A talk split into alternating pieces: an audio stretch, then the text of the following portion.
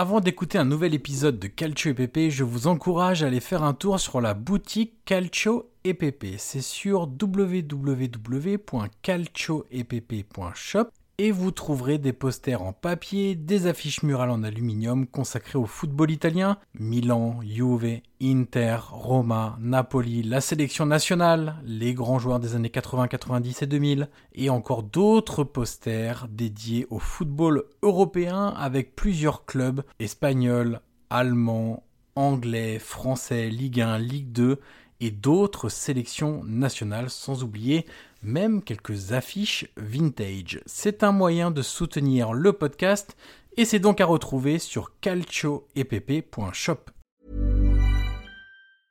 Hiring for your small business? If you're not looking for professionals on LinkedIn, you're looking in the wrong place. That's like looking for your car keys in a fish tank.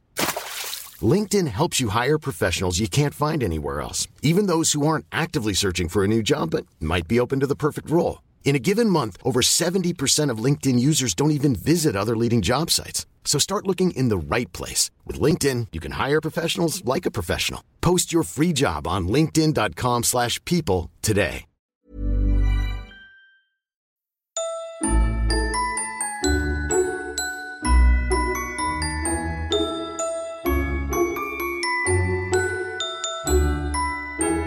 Bonjour à toutes et à tous et bienvenue sur le calendrier de l'avant du podcast Calcio EPP, le podcast 100% foot italien.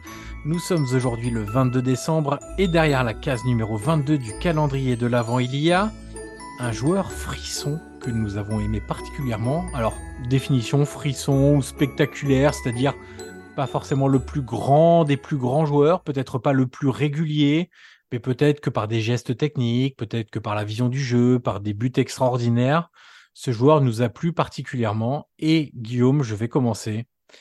J'ai choisi un joueur non pas pour le côté, euh, euh, tu sais, euh, mettre à jouer, extraordinaire vision, mais j'ai pris un joueur qui, pour moi, aura sans doute dans l'histoire de la Serie A l'une des plus belles compilations de buts. Oh, dans l'histoire De l'histoire, ah, mais sans problème. Sans problème, parce que j'en ai parlé il n'y a pas longtemps à la radio. Et je, je me suis refait beaucoup de, de, ses buts, Fabio Quagliarella. Euh, parce que si on parle de d'émotion devant des buts, je pense quasi instinctivement à lui, euh, parce qu'il a marqué des, des buts dans toutes les situations, euh, des buts du talon, et pas qu'un d'ailleurs, des retournés, des ciseaux acrobatiques, des frappes de 25 mètres en lucarne, pied droit, pied gauche, des lobes de 50 mètres, en se retournant en pivot, des reprises de volée du droit, du gauche. Euh, c'est incroyable. Je trouve que ce joueur-là a, pas eu la hum, peut-être la, carrière que son talent aurait pu laisser penser au départ. Peut-être qu'il n'avait pas le, caractère ou même le profil, tu sais, qui, plaît vraiment au gros club. Mais c'est un joueur qui a été euh, vraiment euh, hyper spectaculaire et, et, aussi bien sous le maillot de, de la Juve, de la Samp, on a vu des, buts, oui, mémorables en fait. Euh, ce qui reste parfois des joueurs, c'est des images, c'est des flashs, des instantanés quand un joueur prend sa retraite. Et moi, des instantanés de, de j'en ai, beaucoup parce qu'il a marqué beaucoup de, buts. Et donc, pour moi, c'est le frisson de la beauté du but qui va primer sur, euh, sur euh, pourquoi Mais tu, tu fais bien d'en parler parce que déjà, on rappelle qu'il a pris sa retraite récemment parce que l'addiction encore lui avait dit stop. Mais là où tu as, raison, Evan, c'est que je pense que n'importe quel tifoso de n'importe quelle équipe a un souvenir d'un but de Quagliarella. Et je pense que c'est là que tu vois le, le, joueur qu'il a pu être, parce que moi, surtout, tu vois, les lots de 50 mètres. Euh, il en a fait quelques-uns et, j'ai beaucoup de les ciseaux, évidemment, euh, les talonnades. Enfin, c'était un joueur euh, complet, exceptionnel et euh, un, un, vrai buteur. Hein, c'était un bon bel aussi. Hein, il a fait le meilleur buteur, voilà. Et en plus, il a quand même laissé un souvenir, un, plutôt un beau souvenir partout où il est passé. Euh, quand il a pris sa retraite euh, récemment, j'ai vu euh, les supporters de la Ligue lui rendre hommage, ceux de Naples, évidemment, ceux de la Samp, et même ses rivaux lui ont rendu hommage, que ce soit celui du Genoa. il y a toujours eu une unanimité autour de Quagliarella et du joueur qu'il a été que, voilà, je, suis assez content que tu lui rendes hommage pour le Et juste pour les stats, quand même, pour ce qu'on parlait de longévité, 556 matchs de Serie A, il est dans le top 10, il est à la 9 place des joueurs ayant disputé le plus de matchs dans le championnat italien. Et en termes de buts marqués, euh, Quagliarella est 14e avec 182 buts marqués en championnat. Donc on est sur un joueur qui a une très très grande longévité de 24 ans en Serie A. Guillaume, quel est ton joueur frisson?